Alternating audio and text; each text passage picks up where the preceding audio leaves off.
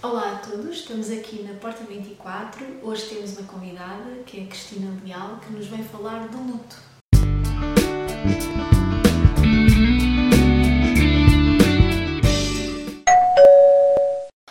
Eu sou a Cristina Leal, sou mãe, sou filha, sou neta, como eu costumo dizer.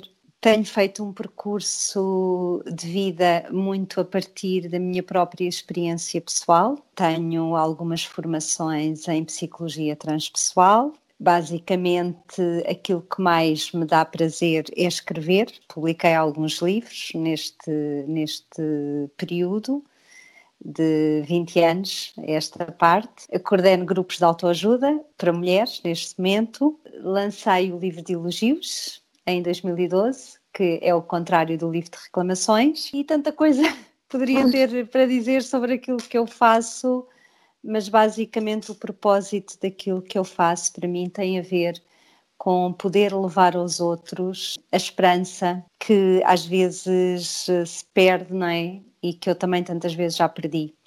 E portanto é um pouco este propósito de um, de dar um bocadinho aquilo que eu fui recebendo através da minha experiência ao longo da minha vida. Portanto, mais do que livros, a experiência de vida. Cristina, hoje estamos aqui para falar um bocadinho sobre o tema do luto. Gostava que tu partilhasses uh, o que é que tu pensas, o que é que tu sentes relativamente a, a este processo, não é? Uh, o que é que é para ti este processo de, do luto? Olha, curiosamente, quando vocês me, me fizeram um convite, que eu agradeço antes, uh, antes de mais, uh, achei muito curioso, porque eu própria me vindo a atravessar nos últimos tempos um processo de luto. Atravessamos vários ao longo da vida, muitos, porque normalmente as pessoas associam o luto só a uma perda efetiva de alguém que morre, uhum. ou de alguém que há uma separação, mas há muitos lutos, não é? Uh, por exemplo, a menopausa, para mim, foi um luto, é um luto, é um processo ainda que, que acontece, porque há, uma, há como se uma nova identidade que é preciso vir buscar. Uh, então, eu estou a dar exemplo da menopausa, como podia dar uh, outros tantos exemplos de um, de um trabalho que, ter, que termina, sei lá, de uma Olha, dou um exemplo de uma situação que me aconteceu há pouco tempo. Eu fiz um entorse com uma ruptura de ligamentos e até esse processo, no fundo, a aceitação de, da tua limitação, não é? E a aceitação de que tu naquele momento estás condicionada, no fundo, também é um pequeno ou grande, dependendo da situação, processo de luto. Então, quando vocês me convidaram, eu estava Exatamente, eh, não só nesse processo, mas num processo grande de transformação, de novos projetos, de, de, de coisas a morrer e outras uh, ainda a, quererem nascer, mas ainda não estão no seu tempo. E achei muito curioso, a minha primeira reação foi não, não, porque eu não estou. Uh, mas depois disse, não, que bom, porque assim eu posso falar com mais honestidade, não é? Eh, com mais clareza. O que é para mim um processo de luto? Um processo de luto para mim é um processo de transformação a vários níveis, dependendo uh, do que é que cada um está a experienciar. Uh, há processos de luto que são iniciações, verdadeiras iniciações. Há outros que são apenas um, pequenas mortes, pequenos renascimentos. Mas para mim, um processo de luta é sempre um processo de transformação que se inicia numa margem de um rio, vamos fazer uma analogia com a água, numa margem de um rio onde nós estamos seguros, uh, protegidos, vinculados de alguma forma a alguém ou a algo, e que de repente essa terra uh, onde nós estamos uh, fica pantanosa e nós necessitamos de atravessar, de fazer uma travessia para a outra margem uh, para que possamos uh, sobreviver e mais tarde viver, não é? Ou seja, o processo de luto para mim é essa travessia de algo que eu perdi, de algo que a vida tirou, mas que precisa depois de ser atravessado e quando, digamos, está integrado, eu poder vir a ser quem sou, uma oitava acima, mais transformada. Então, na tua opinião, tu achas que, ou no teu sentir, eh, achas que, tendo em conta que estás a partilhar algo que dizes que também estás a passar agora, achas que é um processo que é necessário? Eu, eu para mim, eu sinto que é um processo inevitável. Eh, eu não diria talvez necessário, eu diria inevitável, um, porque há processos que nós conseguimos impedir, que nós conseguimos controlar.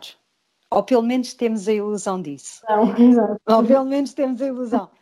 Mas depois há outros que são tão abruptos eh, que são tão inevitáveis que não há hipótese de. Ou seja, de repente, se tu ficas a enterrar-te naquele pântano, tu vais ter que nadar para a outra margem. Por isso eu diria que é inevitável. Alguns processos são inevitáveis mesmo. Então, sendo um processo inevitável, na tua opinião, tu achas que existe uma melhor forma para nós lidarmos com essa inevitabilidade? Isso depende de cada um de nós. Pronto, eu vou falar de mim que uhum. é a uhum. única, a única experiência que eu conheço, apesar de também conhecer outras pessoas que eu acompanho e, e, e curiosamente muito em processos de luto um, de relações, de relações afetivas, que é, que é a área onde eu me tenho mais dedicado e é a área que eu quero cada vez mais trabalhar e desenvolver, porque no fundo também tem a ver muito com a minha própria história, uh, pronto, e por isso também uh, me enriquece tanto escutar os outros, não é? Um, ou seja, uma melhor forma eu não diria. Uh, na minha própria experiência, há formas que eu percebo que impedem e que me uh, puxam para trás, ou seja, não me deixam ir no fluxo. Formas como não me render, a não rendição, a resistência, não querer ver a verdade, portanto, a negação. Isto não é isto, isto é aquilo. Apesar de a minha alma, que é a minha essência, dizer-me: olha, isto é isto. Há sempre uma parte mais eh, que todos temos, não é? Que diz: não, não é. Uhum. Então, eu não diria que no, no meu caso há uma melhor forma. Eu diria que no meu caso eu tenho percebido as formas que contrariam essa possível melhor forma que é quanto mais eu resisto, mais albarroada eu fico. É?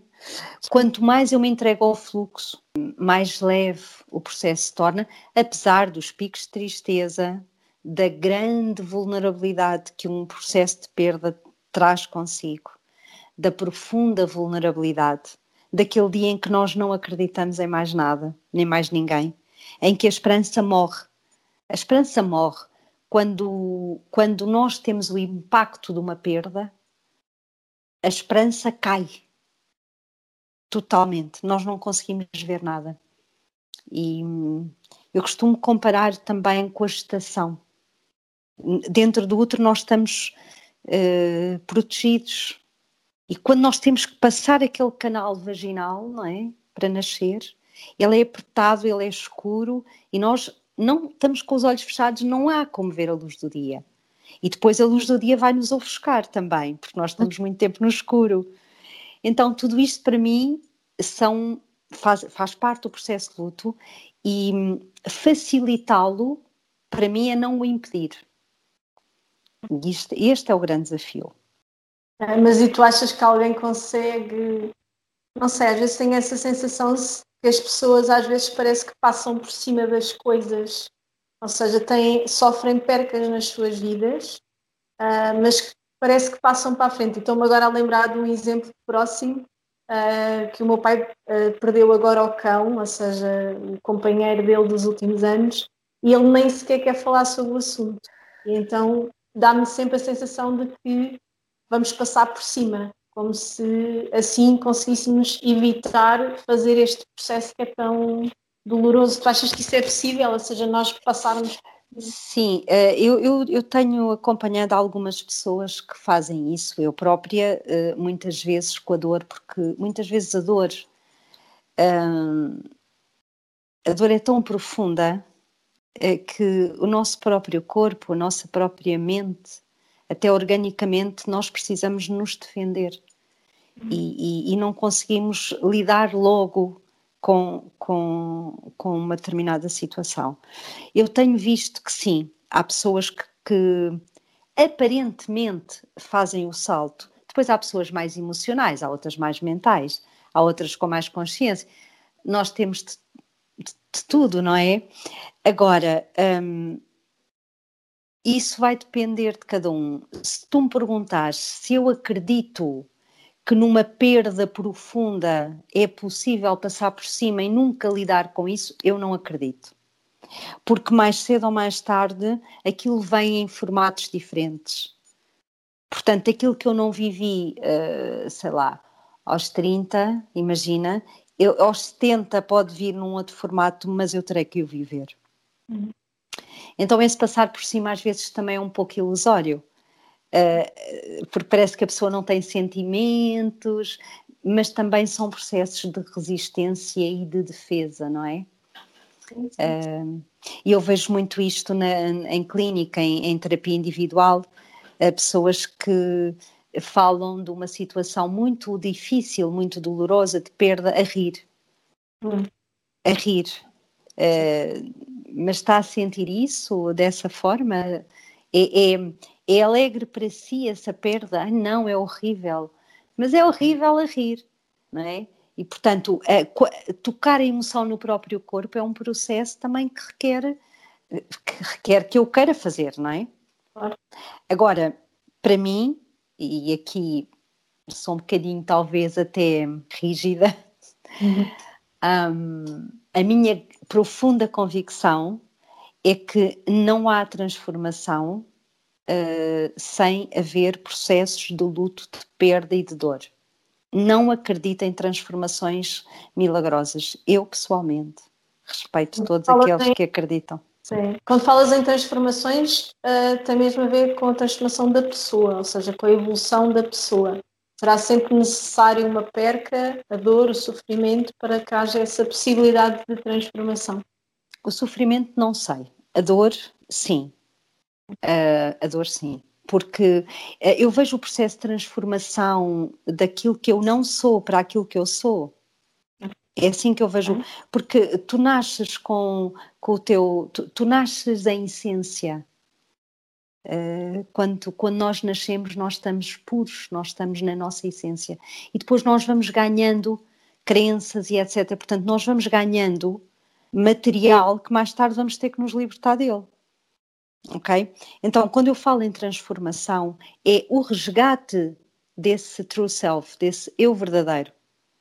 Esse resgate requer transformação e requer lutos, lutos de quê? Até das minhas crenças, das minhas formas eh, de pensar, daquelas pessoas. Eh, eu noto isso muito quando, quando as pessoas começam a, a ter percepções diferentes de si próprias, não é?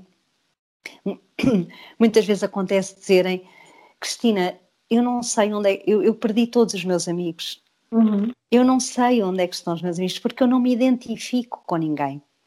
Eu própria, eu própria vivo muito isso. Uh, sentir que não faço parte às vezes de, da espécie, uhum. não, não, no sentido da espécie humana, mas em alguns núcleos, dizer eu aqui não pertenço, não é?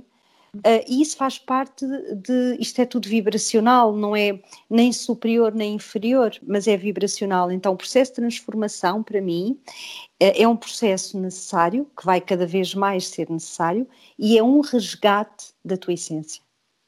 E para isso, tu tens que perder. Para vires a ganhar, tens que perder. Hum, sem dúvida. Para mim. Para mim. Cristina, Uh, para fecharmos aqui esta nossa conversa, uh, uma mensagem para aqueles que estarão neste momento a passar por um processo de luto, apesar de que eu acho que se calhar todos estamos sempre em processo de perder alguma coisa para depois ganhar algo, como dizias, mas para alguém que esteja neste momento a passar por algo mais, seja uma realidade se calhar mais presente, com mais dor, que mensagem é que tu deixarias? Olha, eu antes de deixar uma mensagem, só fazer um pequeno enquadramento uhum. que uh, para mim eu vejo muito o processo de luto como um processo alquímico, os alquimistas falavam muito da alquimia e de nós podermos, deles poderem encontrar uh, o ouro, não é? O ouro. E, e, eu vejo o processo de luto como esse processo alquímico. E esse processo passa por fases. Nós num dia podemos ter as fases todas.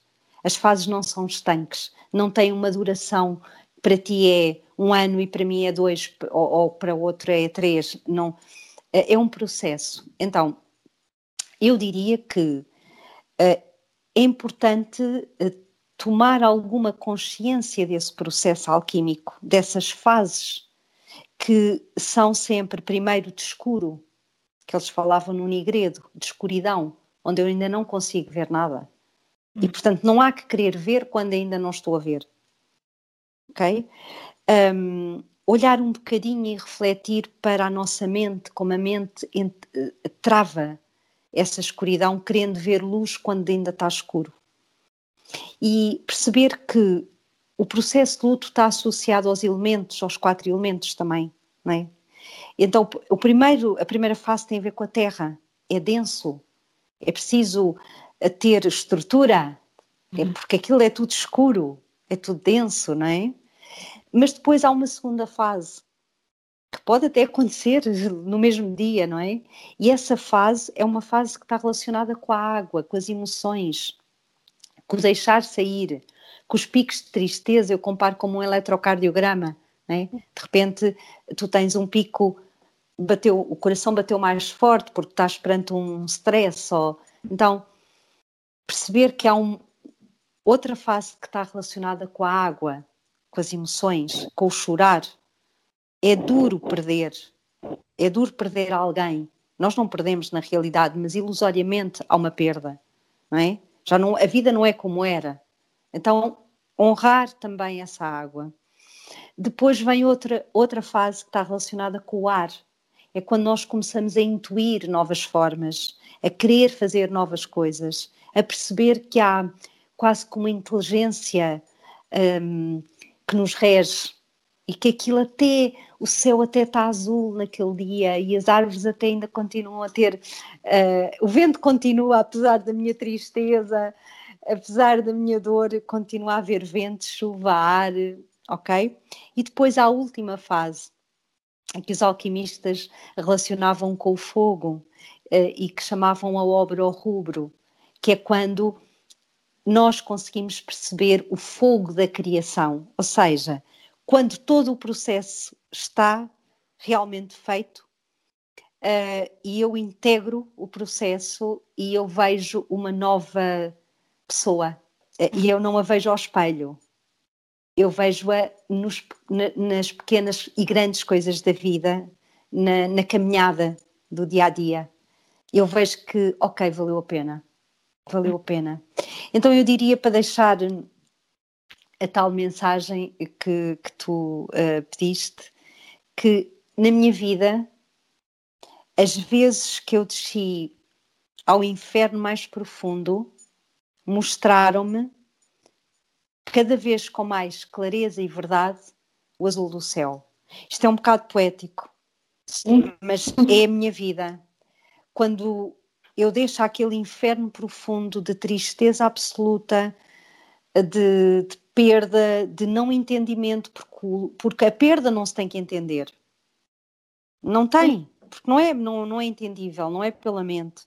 Então, quando, cada vez na minha vida, eu tenho 54 anos e, e já caminhei alguns quilómetros e posso dizer com toda a certeza, as vezes que eu desci ao inferno, mostraram-me que o céu, depois disso, e mesmo às vezes durante esse processo, brilha uh, com mais verdade e com mais lucidez. Ou seja, vale a pena fazer o processo. Eu não gosto de fazer. claro. Eu prefiro estar uh, como todos nós, não é? Claro. Mas uh, é útil e profundamente transformador. Cristina, muito obrigada pelas tuas palavras pelo teu testemunho sobre este tema, por essa verdade que tu falas vem dentro de ti. Um, eu queria muito agradecer-te por, por, esta oportunidade de podermos ouvir. Eu acho que é sempre uma coisa tão boa e expressar essa gratidão por mim e por todos que nos vão ver depois também. Eu também te quero agradecer, Maria, muito do, do coração. Nós vamos fazendo assim umas coisas de vez em quando. Eu tenho também uma profunda admiração por ti, pela revista, pela vossa perseverança, pelos vossos processos e, e, dizer que para mim também foi importante eu ter aceito este, este, um, este Skype quando eu não gosto nada destas coisas e principalmente quando eu própria estou a passar uh, um, processo uh, tão, tão desafiante e, e, e também espero que transformador foi preciso ter coragem e decidir, e decidir que o propósito é mais importante uh, que o resto. E pronto, e agradeço também por isso. Esperamos que tenham gostado. Vamos continuar a explorar outros temas com outros convidados. Partilhem, comentem, façam like e obrigada!